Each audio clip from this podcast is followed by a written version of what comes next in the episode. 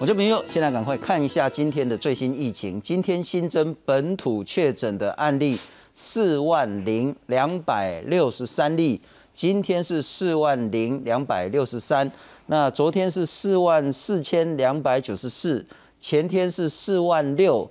那陈时中部长讲得很清楚，就是说，呃，这两天的数字下来呢，应该是礼拜六、礼拜天 PCR 量能没有达到一定的这个情形，所以导致数字上看起来下降，不代表说疫情受到控制。那陈时中部长也一直在谈到说，呃，还是会继续往上啊哈。今天有话好说的重点会几个，第一个呢，接下来台湾因应的挑战，究竟这样的疫情呢，是叫做高峰这样子。那这样子是会多高？什么时候到不晓得，还是叫做高原这样子，这样子上到多高，持续多久也不是很清楚。但从高峰或高原呢，恐怕台湾接下来在面对接下来一两个月整个疫情发展，不管是在医疗、在行政、在许许多多的方面上，我们该如何去应应？这是一个。第二个呢，我们也可以再谈谈快筛。当然，现在呢，大家还是在抢买快筛，什么时候应该快筛？谁要快筛？今天也会谈一谈。第三个很重要的是说抗病毒药物了哈。这两天呢，其实大家讨论很多，我们现在现有的抗病毒药物什么时候给，够不够？什么样的情形看到什么样的医师可以及时有效的拿到抗病毒药物？真的说没事就吃，或者是轻症无症状确诊就赶快吃，这样是是对的吗？抗病毒药什么时候吃？它的迷失或者是它的盲点到底在哪里？今天都会好好讨论。首先欢迎是星光医院的副院长洪子仁，洪副主持人好，各位观众大家晚安。不要先跟你们说声谢谢。因为其实这两天看到星光医院在北市科那边跟联合联谊中心，然后用那个车来数的方式，对，当然对民众来讲这是一个比较好的方式，可是对。医护来讲很辛苦，很辛苦，然后也不止星光，其实全台湾所有的医护都这样。今天我们也谈谈医疗现在的情况，再来欢迎是感染科的医师林世斌黄医师，你好，新新春好，各位观众大家好，黄医师，今天其实很多媒体都报道你在谈到所谓的抗病毒药，可能有一些呃大家民众可能有一些误解，那还有一些很重要的部分，不过我们。先来看看今天的最新疫情。又有疫苗到货，我国今年第一批采购成人剂型 BNT 疫苗一百八十五点七九六万剂，九号清晨运抵桃园机场。这批效期到今年十月四号，待完成通关手续，经封监检验后，将优先提供十二到十七岁青少年第三季追加剂接种，也会提供成人第一到第三季接种。我们用来打这前面那两剂打的是 BNT 的啊追加剂的第三剂啊，所以这两天我们会发出意愿给教育部单位，请他们开始收集这个意愿。疫苗到货可以提供国人更多保护力，因为新冠本土疫情持续升温。九号周一新增四万零两百六十三例本土病例，有七县市病例数破千例，其中以新北市新增一万四千一百七十九例最多，其次是台北市七千多例，桃园市六千多例。陈时中表示。疫情持续往上升，还没看到高峰，可能是假日效应，病例数被低估。这两天都刚好是哈有母亲节，有礼拜六哈，我想这有点是，好放假的一个效应哈。那还是一样，可能要旷个两天哈，才能够确定这样的疫情的情况。另外，中重症也新增七十一例，包含死亡十二例，年龄介于五十多岁到九十多岁，其中十一例有慢性病史，有三例没有打过疫苗。值得注意的是，重症当中有位年仅八个月大女婴，感染后出现抽搐现象，目前还在加护病房救治中。持续抽搐以及低血压的一个情形，哈，住在加护病房当中，哈。那为了稳定他的生命迹象呢，也就有呃插管接呼吸器来先于稳定他的这些呼吸、心跳的这些状况。此外，尽管会要求寿险业者以数位新冠病毒健康证明取代诊断证明书，以作为理赔根据，却遭业者反弹，担心相关证明不足。因此，指挥中心宣布，数位新冠病毒健康证明系统将新增显示身份证字号等资料，预计十号上午八点完成版本更新，民众可以用电脑或手机直接上网申请办理。记者赖水明、蒋龙祥、詹淑云台北桃园采访报道。好，副院长还是要先请教你如何看待现在疫情。我们刚谈到今天新增四万零两百六十三波，因为是六日的 PCR 量能的关系稍微下降。那不过很重要的是说呢，中重症呢是七十一，那这可能也是跟 PCR 量能有关。那不过死亡的部分呢，我们还是维持十二个人。从确诊数、从中症、中重症以及死亡率，你怎么样看待？是的，我想哦，那个我们看这张图板很清楚哈，我们从四月一号这个本土疫情再起哈，大概就是每两周左右哈会突破。就是大概是呃十倍左右的这个确诊人数，所以四月一号是一百零四，到了四月十五号就破千，然后一千两百零九，然后又到了二十八号就破万，好来到一万一千多哈，所以事实上来讲，我们的推估两周后就是呃五月十三号左右哈，理论上应该是如果它的 R T 值不变的话，应该是来到将近十万，好每天确诊人数的十万人。左右的上下，但是呢，事实上来讲，虽然部长讲的没有错，假日的这个筛检这个检测量是有下降，可是我们在过去这一个多月来，事实上六日也没有回头过，六日的话也一样是十 percent、二十 percent 往上走，只是它走的速度会慢一点。是，但是这次是这两天看起来，因为从四六开始，四六四四四，好，四万六、四万四，那这今天是四万，当然是有可能是因为假日量能的不足，但是我觉得我们也不要忽略了民众的。哦，从上周七到十天之前开始，自主性的民众，国家没有封城，也没有禁止内用，可是民众自主性的减少外出，减少群聚，减少移动的次数。所以最近你看大众捷运系统降载已经超过二十八 percent 以上。另外你再看现在的车这个车流，在今天我们开车来就觉得，哎，奇怪，怎么车车车流的速度变得哦没有像过去来的那么拥挤。所以我想这些指标都可以看出，就是说民众事实上在看到这个确诊人数不断飙升的过程中，民众自我本身，因为从两年前就学到就是说，哎，当这个疫情再起的时候呢，尽量避免群聚，避免接外出，避免大家这个哈接触的这个风险的一个存在哦。所以我当然也是觉得说，这个情况来讲哈，是就是说会让这整个的确诊人数的状况，可能到五月十三号之之前的那段时间。有可能就是说，它的确诊数不会到十万的这样一个一个数量，这是非常有可能的。然后，但是这个呃，事实上来讲呢，也是就是说，虽然是说会看到这个情况，但是大家不要忘了哦，因为这个我们讲过了，这个 COVID-19 这个 Omicron，尤其是 Omicron 这个病毒，看起来它是没有所谓群体免疫的状况，所以每个人可能都还是有机会会去得到这个这样的一个疾病。所以在这个过程中，即使未来几天你看到确诊人数稍微往下了。哦，你也不用觉得太高兴，为什么？因为有可能大家稍微又松懈一点，可能又要往上了，这是一定未来的日常的常态，可能就会在这样的上上下下的过程中，在未来的两个月，可能就是这样一个样态的一个一个出现。那另外呢，就是说在这个中重症跟所谓的这个呃，就是死亡人数的部分，你就可以看到最近的虽然确诊人数开始有点下弯，可是这个中重症死亡人数开始往上。这其实也是一样，反映十天前到十四天前的状况嘛。吼，十四天前开始确诊人数增加以后，那之后一定有人就转成中重症，那可能有些人撑不住了，可能就会有死亡的这个情形。是，所以我想这整个流行病学的一个样态来讲，跟国外的情形目前看起来的方向还是蛮一致的了。哈，譬如说我就看了一下，从今年一月一号到五月五号这段时间，哈，大概我们那时候到五月五号那天的染疫，它是二十万人。二十万人里面呢，我们就观测到，就是说，这其中呢，死亡人数呢，有六十岁以上的就有三十七人，占在五月五号之前的这五个月里面，四十三分之三十七，大概是占了八十六 percent，都是六十岁以上的这些长者哈。那但是呢，这些六十岁以上长长者来讲呢，他事实上来讲，他的染疫的人数事实上大概只有十二 percent 而已，所以就等于是说，他的染疫的人数只有占十二趴。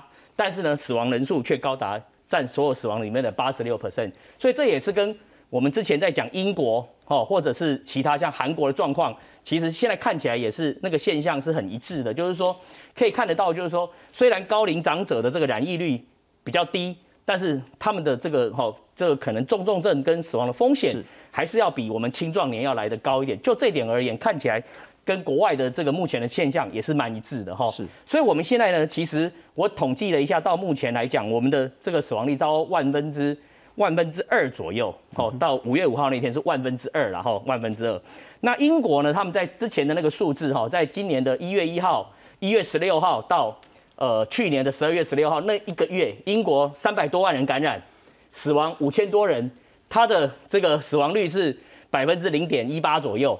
但是呢，他那时候的这个这个死亡率大概是万分之十八，但是他是已经经过一段时间，就是万分之十八，我们现在是万分之二，但是我们最近这几天的死亡人数可能会上来，所以我想基本上来讲，目前看起来就是说我们在中重症跟死亡的人数都还是在一个可控的范围内，并没有所谓的呃超载的一个状况的出现，但是这个也要看往后的一些状况，包含。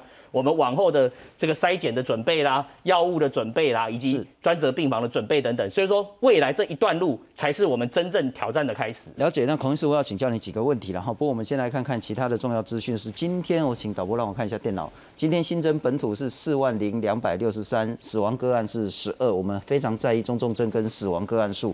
呃，第一个问题我先请教你这个，我们来看看各县市的情形。台北市今天新增七千多例。新北市一万四千，然后桃园市是六千三，台中也两千，台南也一千四百多。那六都当然比较严重，可是双北是最严重。我想问的是，接下来有没有可能中南部、花东也可能会处于不管是医疗紧绷的问题、确诊人数大增的问题，甚至疫情会让整个其他的问题呢更加严峻？觉得应该有可能哦，像今天和美香老师在脸书有秀一张把各县市那个流行曲线的图比在一起，然后就看到一个趋势，就是双北当然是最严重，那可是他看其他的县市，也许是差了两个礼拜左右，对，所以也我们可能因为因为现在都是一日生活圈，然后就这样子传来传去是非常有可能哦，所以我觉得双北先到高峰。然后其他的地方接下来到高峰，我觉得可能会这样子。双北市当然确诊现在人数很多，但双北的量能也是全国最多。对，那如果你落到不管是什么嘉义啦、屏东啦、彰化啦，嗯虽然目前确诊数还是在百位数，对，可是万一它上千，没错，甚至也到万。那各地方的量能就会很少，真的，那挑战就会更严峻。所以，我我今天觉得，在这个指挥中心记者会有一个邱冠明医师、邱冠明院长、亚东，他来分享他们大概是这个居家照顾非常有经验，这个因为首当其冲的新北市哦，他分享那个经验，我觉得非常的重要。那因为各县市接下来可能就会面临这样的事情，是。那我觉得我们这这一个与病毒共存的路上最重要的两件事。轻症有效管理就是靠居家照顾，一定要做得顺。嗯哼。然后很多有风险因子的人，其实会把它放在家里。你你需要给药的流程都非常顺。今天邱邱院长有分享很多细节的，还有应该要克服的事情。是。这个很值得中央还有各县市参考。嗯。那第二个就是重症求清零。是。我觉得重症求清零这里，大家越来越把。这几天因为随着中重症变多，死亡变多，是大家的焦点会拉到这里了。我们在谈提前部署的话，恐怕各县市现在就要以双北为之前走过什么路，现在就要开始准备。好，第二个问题要请教孔医师了哈。呃，我今天也看了黄高斌黄副院长黄教授，他接受苹果日报的访问，他这样算了哈，我们现在确诊数大概是全国百分之一。那你再乘以四倍、五倍，大概就是百分之五、百分之六。这个大概是那个呃已经感染，但是没被 PCR 或快筛筛出来的这些人，这个叫黑数啊。好，那我们就推估，现在应该全台湾实际受感染的就百分之五趴。嗯哼。可是我们很早就讲说，这一次呢，至少会有十五到二十趴的人受到感染。Yeah。也就是至少有十到十五趴的人，接下来一定会被感染。也就是说，当我们现在 PCR 量呢每天维持在是七万八万左右的时候呢，我们这个所谓的确诊四万多，甚至也许明天到五万，甚至如果阳性率再高到百分之七八十以上，那到六万甚至七万好了。那事实上还有很多很多人持续是在感染，所以我们就会变成是一直压一直压，恐怕这个压的时间要维持两个月左右。所以我们会是高峰还是是高原？呃，我自己觉得应该会比较像高原，那因为就是看那个流行的曲线，我们可能会比较像新加坡跟纽西兰，因为我觉得看我们前面升起来的那个速度，还有洪副院长你刚刚说的 NPI，这个虽然民众这个中央没有特别的政策，可是民众自己有增加 N NPI，所以我觉得我们相对现在这个曲线还是看起来有压过的。那这样子的话，我觉得我们不是像。韩国跟香港一样一飞冲天是的那种状况的话，那它就是压平曲线，洪副院长很常讲的，所以它就会到高峰比较久。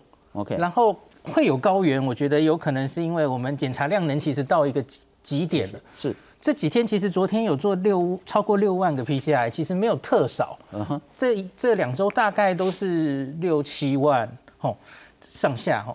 那所以阳性率是非常高，可是我觉得我们现在看阳性率不太准。是，我觉得我们有点盖牌的感觉，因为现在我们就是说快筛阳才可以去做。所以你明显就筛选过一次了，那当然就高哈。是，所以跟国外的 PCR 阳好像意义又不太一样。了解。那可是我觉得就是你卡在一个 PCR 量能的话，那你能抓到的，你就会看起来像高原。OK，那孔医师我再请教，我们回到这一张图了哈，这是因为其实四月二十六号之前还有我们有平缓过一阵子啊，这个图已经画不下，我们从四月二十六号看，那总之四月二十六号我们确诊大概就是已经超过六千，嗯，那一路往上。我们也许可以预测，就确诊来讲，那个曲线会是这样子上去之后呢，维持，希望越短越好，但是可能会平平的一段时间。但我们如果关心的是，不管是红色的乃至于咖啡色的这一个中重症，嗯，就算你的确诊是高原，对，可是中重症还是会持续往上，我相信会，而死亡也会持续往上，因为现在就是表面上的数字可能就是越来越，我不喜欢那两个字，就是黑数了，OK，越来越抓不到了。那可是因为你检验量能的关系，可能就会在一定的高原上上下下。大家去看新加坡跟纽西兰，大概都是这样，它维持大概一个半月左右，不像香港跟韩国，其实尖峰很快就过。了解。那我觉得我们会维持在一个高原，那可是感染的母数其实是更大的，所以你还是会看到那个重症。因为重症不太会漏掉，是他会到医院来，重症跟死亡，我觉得会一直增加。嗯哼，那会增加到什么程度？这其实才是现在开始我们要专非常仔细观察的，因为看那个数字已经台面确诊数字已经不准了。呀，嗯，我就说都希望我是乌鸦嘴了哈。我们现在看到下面这个咖啡色，这个每天死亡人数大概就是十、十一、十二、十二。那理论上，台湾的医疗量能在死亡个案这样子的话，其实是应该撑得住。中重症呢，每天大概是却增加了五十八十一百多，然后今天这样，其实这个也撑得住。但我们如果想象，也许一个礼拜、两个礼拜之后，中重症呢从七八十变成好几百，甚至破千；死亡呢从十二，也许翻几倍，甚至破百，甚至到千的时候。我还是想请教副院长，我们这医疗量能所谓的轻症有效管理，让所有的量能都可以及时医治这些会变成中重症的人，我们该怎么做？我们再来看看现在医院的情形。一辆辆救护车开进医院，医护人员也全副武装，随时待命。新冠本土疫情持续升温，根据卫福部的推估，五月中到月底，国内将迎来疫情的高峰，因此宣布十号起，双北、基隆、桃园急性一般病床五百床以上的医院，一周内开设百分之三十的专责病房，全力救治重症患者。如果每日十万人确诊哈，然后如果又平均要每位住院五天的话，那我们估计大概需要呃一万五千床。以这样来评估的话哈，那目前逐步先针对这个个案数比较多的北部这边哈，北北基桃这边来要求，那还没有去呃要求到全国的医院都要开设到百分之三十哦。根据卫福部的公告，除了北北基桃急性一般病床五百床以上的医院必须开立百分之三十专责病房，而新竹、苗栗和台中也要百分之二十，其他县市则以核定专责病房方式，在三天内要完成。因为从一月一号至今，本土确诊病例数已经来到三十三万多例，但由于 Omicron 特性是轻症化，医界就呼吁，除了加开专责病床外，当国内选择共存时，社区也可以进行居家照护。各级医院、基层诊所当然也没有置身事外的正当性，大家都要一起面对。从四月初开始，专责病房区满了就开，开了就满，满了再开，基本上这不是一个可持续的一个营运模式哈。对任何一个机构或者是对全国的防疫来讲，它也不是一个好方法。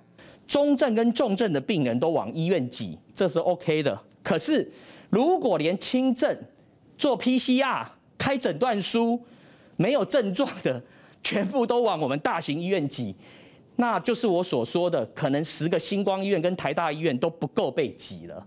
今天会有疾病染上 Omicron 的，不会只有在大型医院，中小型医院也会遇到这个状况。至于国内儿童专责病床数量是否足够，指挥中心表示，儿童不一定要住儿童专责病房。若非中重症，也可以住进一般专责病房。目前仍在持续盘点儿童中重症的收治人力，预计于十一号星期三来召开专家会议，讨论如何应应。记者韦晨信龙推报道。郭副院长，刚刚就像您讲的，然后我们至少现在面对三个问题，一个是说呢，急诊的能量，那急诊现象现在很显然对 PCR 来讲呢，它占掉很大一部分。第二个呢，就是说，如果不管是你轻症无症状变成中症重症的话呢？医院原本的这些住院体系能不能有效的照顾他们？可是大家可能比较容易忽略，可能车祸的啦，对，癌症的啦，原本就应该在医院里面收治的，可能因为这个排挤呢，受到所谓的那个其他的这些风险。我们来看看亚东医院的院长呢，他谈到说，这一个月来 PCR 有症状开筛急诊的人数超过以前的八倍。希望社区筛检的能量可以多一点，然后基层门诊的资源可以多一点，否则整个医疗量呢呢就会受到很大的影响。他讲了一个很重要，接下来应该是名言了哈，请大家在关心自己的 PCR 的同时，不要排挤到别人的 CPR。嗯哼，你关心要赶快吸那个 PCR 来确诊，嗯哼，可是别人要赶快急救 CPR 这件事不要受到影响。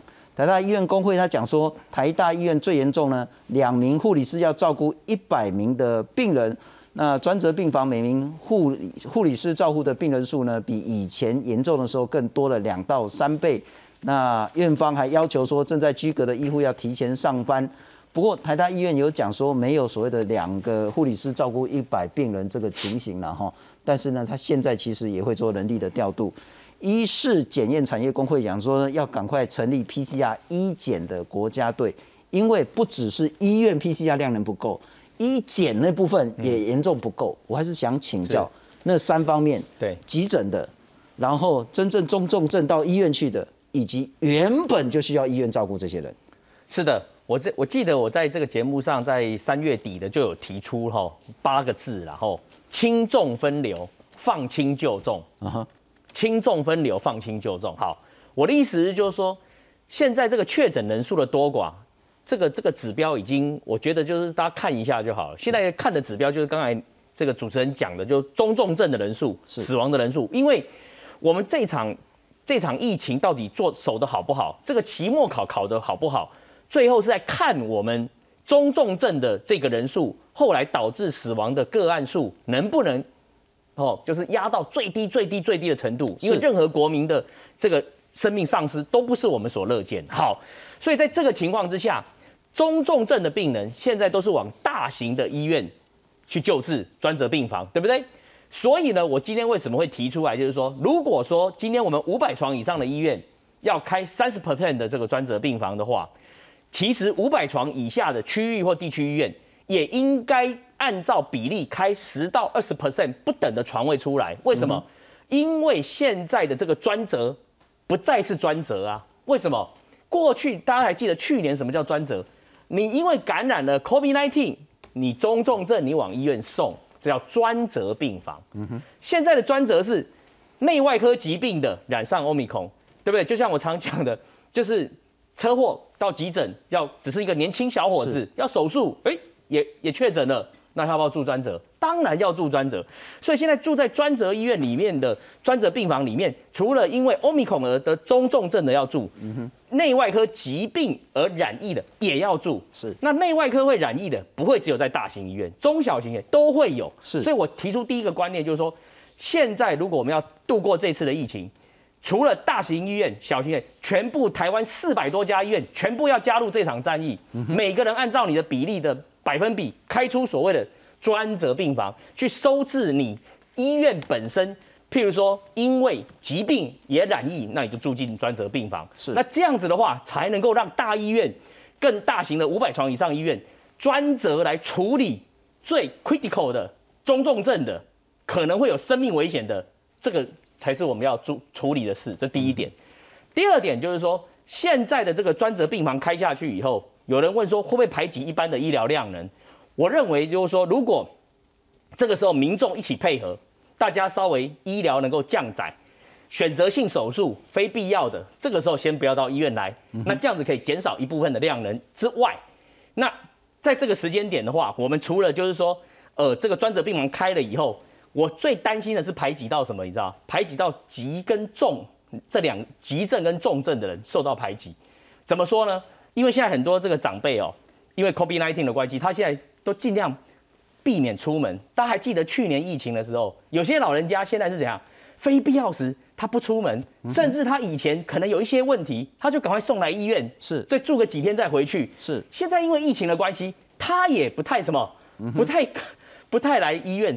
那这个就有很很担心说，是因为我们的医疗影响到他在家里面如果有状况的时候，那这个就是我们要去担心跟预防的事。所以我在这边呼吁说，我们虽然专责病房开到三十 percent 了，但是家中有长辈的状况不对，你还是要来什么？赶快来急诊，好，赶快要来急诊做处理，不要说因为是疫情的关系不送过来，这样会让我们的可能的死亡的人数会增加，这不是我们所乐见的。我随便举个例子，然后其实家里面有长辈就很清楚，很多老人家常常尿道感染，对，他就发烧啊，就最后就会送来医院。他说我啊，我去病院就嘛就危险的啊，拜托诶，啊，够麻烦，爱担心嘛是爱跟去的啊，是不会就危险的。但是我还是请教一下孔医生，我们来看看，刚刚我们谈到说基层的一些医护有一直在讲说真的量能不够，那怎么办？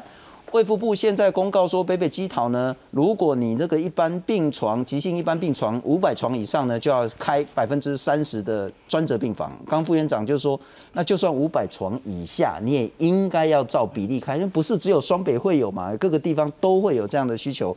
竹苗中呢要开百分之二十，其他县市呢就是急诊责任医院原本核地专责病房呢全部都要开放。然后呢，柯文哲柯市长他说呢，大医院要设防疫的急门诊。上礼拜也请教您什么叫急门诊嘛，哈。那抗病毒药要从宽发放。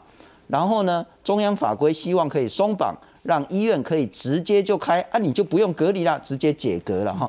那林炳宏医疗盟的理事他也谈到说，希望可以降级。为什么？如果 COVID-19 现在还是维持在第五类法定传染病的话，那么就要二十四小时通报，这会整死人。如果降到第四级，就不需要在二十四小时通报，行政的负荷就可以讲减轻。我还是想请教，我们现在恐怕是在迎接很快到来的一个海啸。嗯，啊，现在赶快穿救生衣往高处跑，也许还是可以救回来很多人命。该怎么做？这以上的这些建议，我觉得其实都是很好的出发点。那我特别想讲一个，最近有一个议题，就是是不是要把它从第五类降到第四类？呃，阿中是说，是不是我们先度过这个高点，然后下来之后再再这样做？他说七月之后再下。对对对。那可是我自己觉得，其实你是有很多弹性的做法的。比方说，你可以把新冠重症留在五类，可是新冠轻症的话，那就四类。哇，那其实就整个分开来了。重症你要立即通报，跟现在完全一样，就是紧急通报，那也很合理，因为它很重要嘛。是。那要赶快给他药等等的。可是其他的轻症，我觉得就可以慢慢来。这这是一个做法，我觉得中央可以思考一下。哦，好像也没有一定要下来的时候你才做这件事，而且你其实还是逐例通报，只是比较慢而已嘛。那我觉得。我刚刚有跟他讲说，台面上确诊的数字其实会越来越不精准了。是，所以其实我觉得，就是就算比较慢通报，我觉得也不会影响到太多我们对这个疫情流行的观察，因为我们有别的很多东西可以看。嗯哼，看看到底流行已经到了顶峰了没，有没有往下了？是，而不是只单靠那个每日确诊的数字。那另外，我觉得科比讲的这个也很重要哈，就是大家现在都盯着这一点看，因为你要希望那些有重症风险因子的人五天内拿到药，希望他从轻症不要转去中重症，我觉得这是接下来的决战点。是，很多人都在努力。那我我发现这几天其实已经在动起来了，我不知道大家有没有发现哈？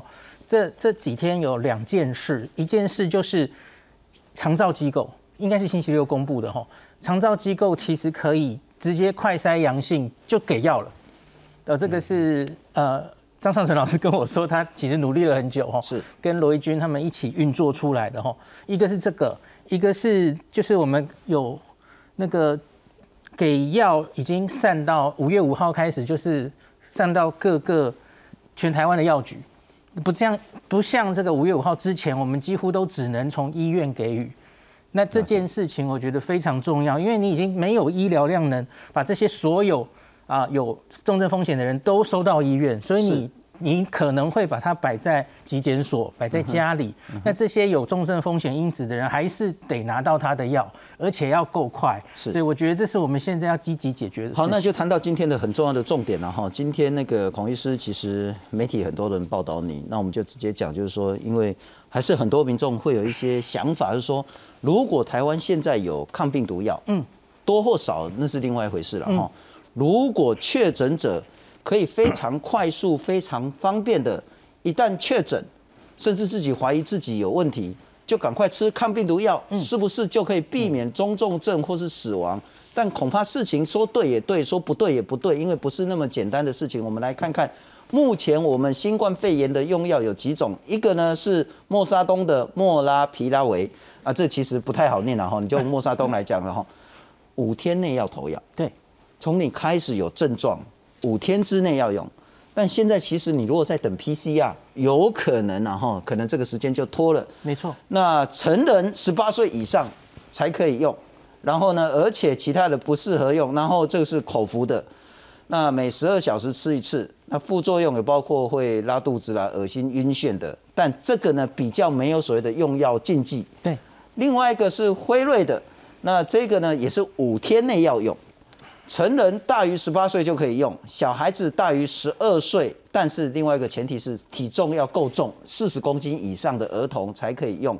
但很重要的是，这个辉瑞的 p a s l o v i 呢，它其实会有所谓的肝脏毒性。你在吃肝病的药或其他药物的时候呢，你就不能吃这个药。这也就是没有办法说，你好像把这个什么辉瑞的抗病毒药。丢在药房，然后让大家随便去药房就可以拿药来吃。他一定要医师开处方签，确定你现在在吃什么药，那你吃这个辉瑞会不会产生严重的副作用才可以开。但这两种药都是口服，都是方便的。一种呢是可以磨碎的，一种是要整颗吞的。对。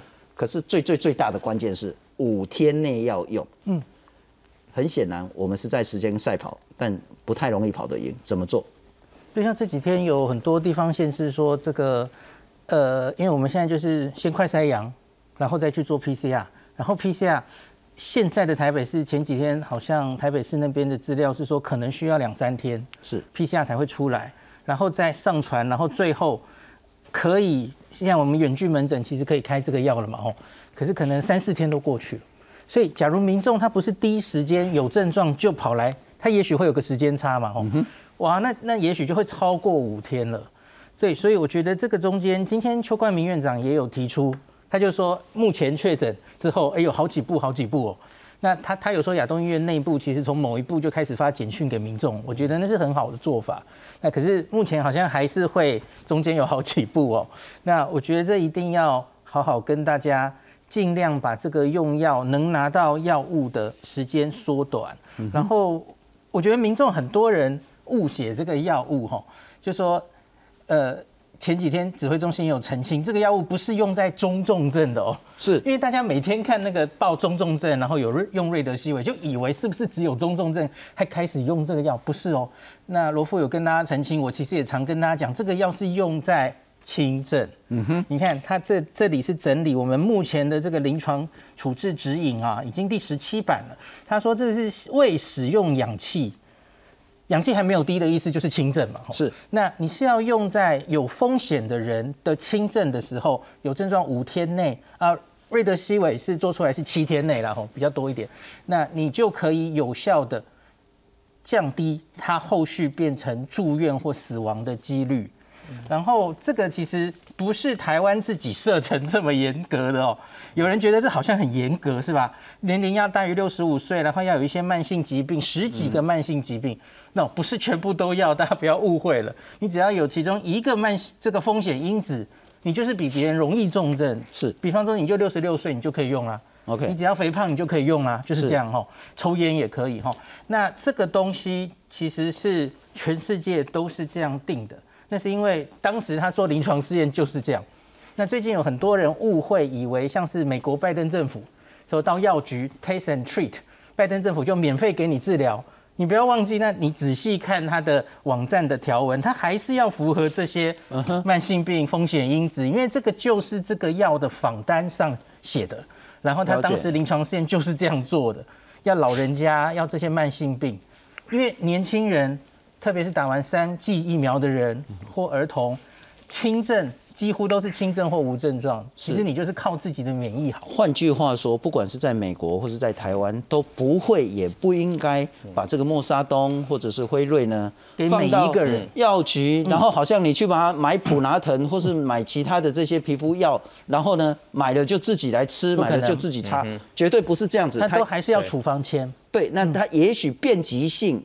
也许在美国会更好一点点，但台湾现在其实这从上礼拜我们也正在做一些改变了哈。之前这两种药物都一定要医院开，那那个瑞德西韦我们就不谈，因为那一定是在医院才有办法注射的。对，这两种药原本呢是你一定要在专责医院，然后才可以拿得到，但从上个礼拜开始已经把这个药放到社区，不管是你用所谓的远距视讯。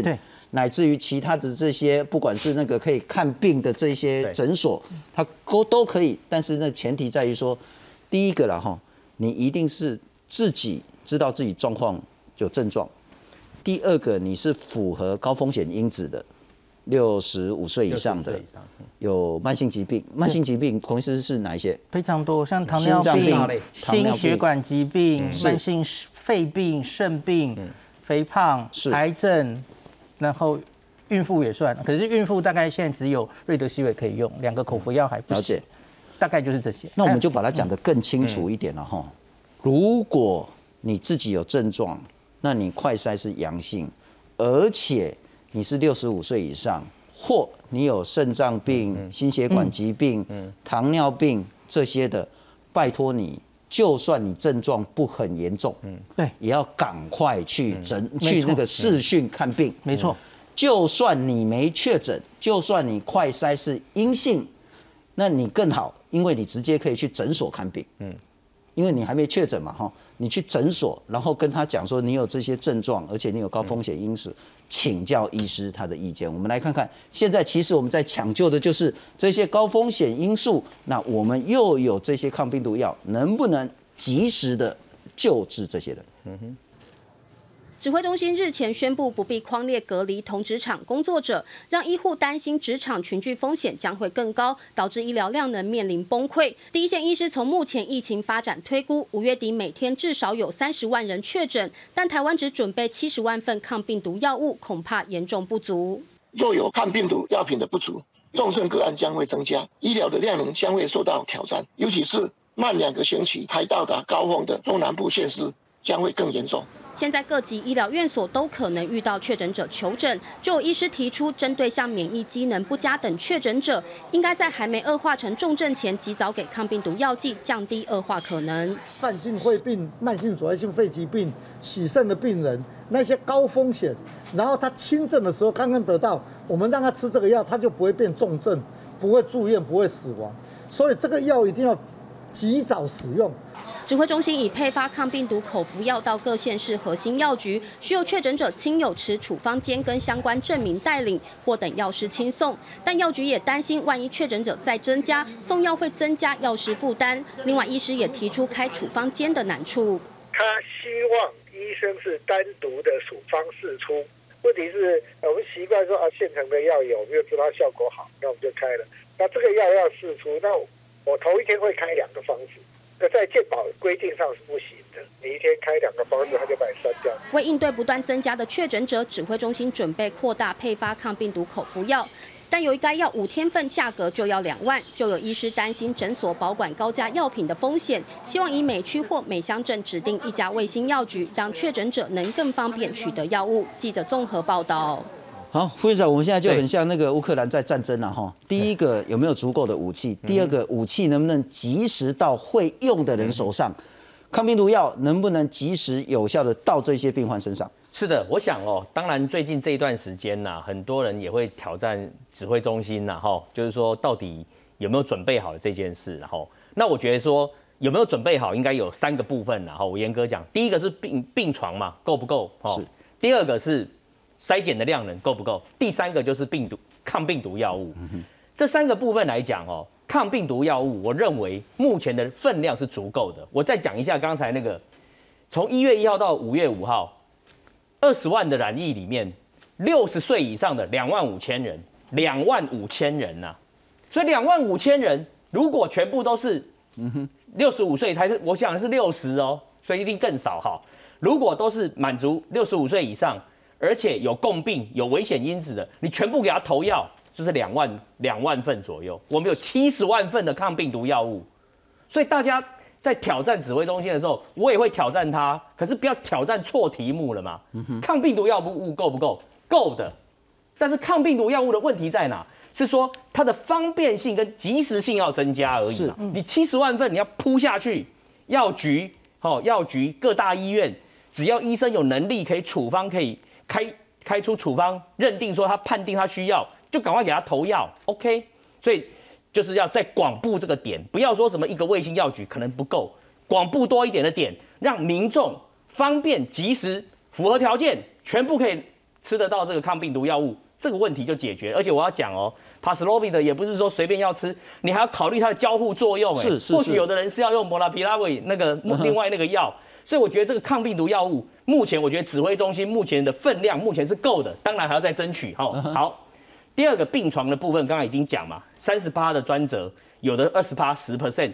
如果我们目前一万一千张的专责提高到一万五千床的时候，我算过了，大概可以容载。每天都有十万人染疫哦，每天都有人十万人染疫去住这一万五千床的运作都还是足够的。可是我们不可能每天都十万人的高峰嘛，所以我认为病床数也不是太难解决，因为平均住院日不要忘记，Omicron 的平均住院日只有五天哦。去年的那个阿尔法变异株哦，它是十到十四天的平均住院日，所以刚才罗毅军有讲，每个人只要是住院就是平均五天。这是因为国外也是 less of stay，甚至国外 less of stay 有三天的，我们台湾用五天去算，所以五天每天有三千人染疫，就是来三呃三千人中重症，就是十万人嘛，三 percent 住院超三千，三千乘以好三千乘以这个五天就是一万五千床，那就够用了嘛吼，所以我讲床位也不是问题。好，但是呢，接下来我就是稍微挑战一下指挥中心可以做得更好的然后就是这个。testing 的问题啦，筛检的问题，就是我们的快筛剂的不足的这个量的问题，我还是要用国外的状况跟大家分析一下。大家看一下这个图哦，从今年一月份到现在，你看到全世界各国在面临 Omicron 大流行七天，七天移动平均值的检测量，你看新加坡二月十四号那天，它是每千人是多少？五十一点二一人要做 testing 要做检测，香港是二二八那天。一千人有三十一点九八人做检测，南韩三月十四号一千人有十七点四人要检测，even 是纽西兰，它检测量人是这里面相对比较低，每千人也有五点七五人在做检测，可是我们台湾现在慢慢进入高峰期，可是我们的检测的量能只有多少？一千分之二点五三，显然我们离新加坡、香港。哦，甚至这个南韩、纽西兰，我们的检测量能这是不足的。嗯哼，所以检测量能不足的其中一个原因就是我们快筛剂到目前的取得，我认为它的方便性、及时性还是不够的。是因为很多人就是最近都问说，哎，副院长有没有快筛剂？我说我也不会有快筛剂啊，我除非我也去排队，那不然就是这快筛剂从哪里买一包五 G 而已。所以我要讲的是说，政府在处理这个快筛剂的问题上，我们现在已经。现在不是在准备耶，不是在准备要去面对这个考考题，我们现在已经正在作答了。所以在快筛的这个使用上面，我认为这个速度一定要加快，包含就是说，除了我们国家供应的这个排实名制的这个快筛剂的使用以外，是不是说只要厂商合格有 EUA，它能够进口的，你要你要让它很方便，是鼓励这些厂商进口符合 EUA，然后呢有量的，赶快让它进来。普及化是哦，那你可以就是说，你国家你要卖的就是五包，一包五百，OK。那民间它也可以有市场的竞争嘛，因为你让它大家都进来，价格竞争就会出来。但是一定要让民众方便、快速能够取得快筛剂，这是目前在病房、快筛、抗病毒药物这三个里面，我觉得相对的快筛目前还要再加油的地方。是，不过孔医师除了快筛之外，等一下也会再请教你这个用药的这些问题。不过我们来看看了哈，请导播让我看一下第三章的那个那个手板。呃，现在呢，其实。呃，国际也在关心台湾的发展了哈。当然，有时候他们可能比较乐观、比较悲观。但我们来看看英国《卫报》怎么说呢？他说，台湾面对 Omicron 的海啸呢，是认定清零是不适用在台湾的，所以我们转向说要跟病毒共存。可是呢，《卫报》说，台湾防疫规定呢，几乎每天都在变，而行政体系沟通失败，医护负担太重了。英国的《每日电讯报》也说呢，台湾靠之前的禁管跟清零政策呢，成功抵抗每一波的疫情。可是现在是解封太快，可是没有超前部署，因此他强调说，夏天的时候呢，台湾会有前所未亡的未有死亡率。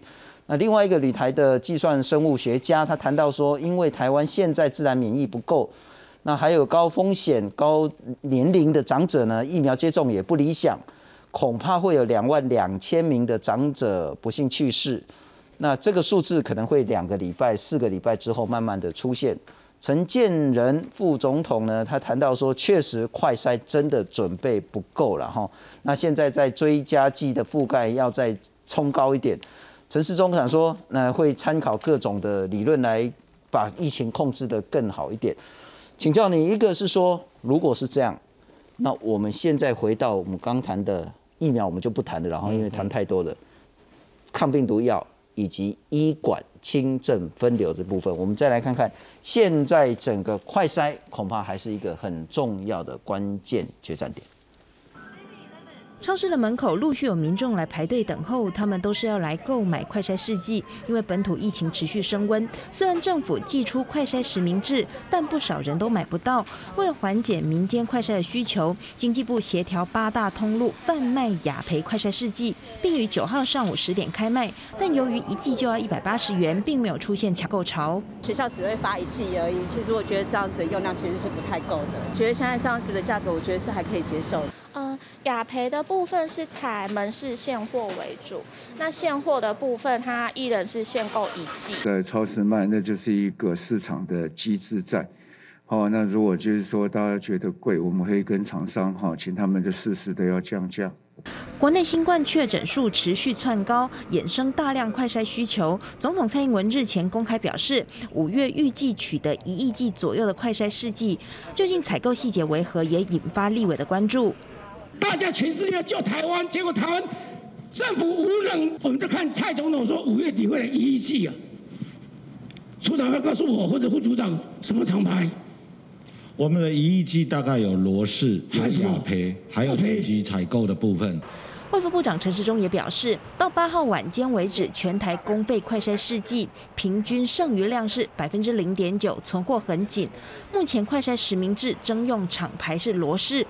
这个月可供应五千万剂，月中另有四千五百万剂的合约，六月底前应可供应九千万剂。记者有陈信龙、陈昌文、王德新台报道。孔医生先请教你快筛。哦，我自己觉得今天上路了，在大卖场跟超市，我看一下我的网友的反应哦，多半都买得到，即使是在双北哦，双北应该相对比较缺嘛哦，可是我看好多人跟我回报，其实买得到，因为每个人只限购一支嘛，然后。然后还那个，我觉得现在应该是这样哦，哎，每一个人，特别是有重症风险因子的人，那些人其实你要常备着一支，而且我们现在应该有就要让给他们用哦，那一支很重要，那一支是万一你真的发烧了怎么样了，你需要那一支去确诊，所以至少一支，那那老人家也许多留一支，有胃阴性的问题什么的也不错哈，可是那一支很重要。那应该不会非常难买。现在铺下去之后，从我我看起来的回应哦，就是贵个八十块这样子了。那其他大家比较觉得，哎，可是生活上可能常常需要是，比方说公司要求，哪哪一些这个去什么活动，大家要看快筛音，那也没办法，这种难买了哈。那这本因为你平常就有需求，哇，那那就只好就是现在。就是一一至五支，但你如果是那种三四十岁、二三十岁，或是五十岁以下的，然后也没有症状，其实你不用每天在那边焦虑说，哎，我赶快买来塞一塞这样子。对，应该是不用的哈。那现在相对缺的时候，阿忠其实也直说了嘛哈，他说了我就敢说了，就是有症状才塞，有症状才才去做快筛。现在相对比较缺的时候。是。那可是假如以后我们这个量能像如同副院长说的起来之后，我觉得我们在什么接触者或是密接者，那我们再来筛，这样子，我们再把资讯弄得更清楚一点了哈。因为其实也有人讲说啊，都是一些工位学者啊，一些医师啊，讲说啊，百分之九十九点七都是轻症无症状，所以这个病不用看筛。那你看到每天有人过世，那你怎么看？但恐怕这个资讯应该这样理解：确实百分之九十九点多的人都是轻症无症状，但我们就必须把所有的资源集中在那个百分之零点多的人。如何预防它变成所谓的中症、重症乃至于死亡？也就是我们要把所有的资源挹注在很精准的地方。快筛的部分，如果你是年轻人无症状，所谓的年轻人应该就是五十岁以下的了哈。年轻人无症状，不必要真的要去筛。但你如果是六十五岁以上，或是你是慢性病，或是你是重大风险因子的这些疾病的人，有症状，请你赶快去筛。这样理解是对的。对，我觉得我们假如一直在看这个节目的民众，应该知道我们完全不敢小看 Omicron。是，我们从头就一直跟大家说，Omicron 全部都是轻症，它已经感冒化、流感化，其实都完全不对。因为我们很早很早，我在这里几个月前就拿着英国的资料，副院长还去指挥中心报告过哈。英国的资料，他们虽然撑过了 Omicron 的海啸。可是问题是，他们也付出了很多死亡的代价。然后副院长还，我们都秀过嘛，打疫苗是有效的，类似这样。每一个国家全部都在证明这件事。然后其中最惨的国家当然就是香港。所以其实是一般有一些不知半解、未知半解的民一知半解的民众在散步，哎，这已经跟小感冒一样了。可是我们以国家。工卫的观点，我们从来不敢小觑这个病，是，不然我们早就放了，我们早就躺平了，是。所以我觉得现在台湾，我个人觉得不能用失控形容它，我们其实是故意有计划的往这里走的。那当然，你可能会说我们某一些方面没有准备好，是。像陈建仁前副总统今天在《卫报》的访问也直接说，我们快赛季可能准备的不够。那我觉得我们大家赶快努力改善这件事，哈。是。那。大家都知道，我们为什么等这么久，在这里已经讲到口水都干掉了，就是老人家的疫苗还是打的不够，这些问题大家都看得到。了解。对，可是我觉得整体国家往这个方向，我很赞同。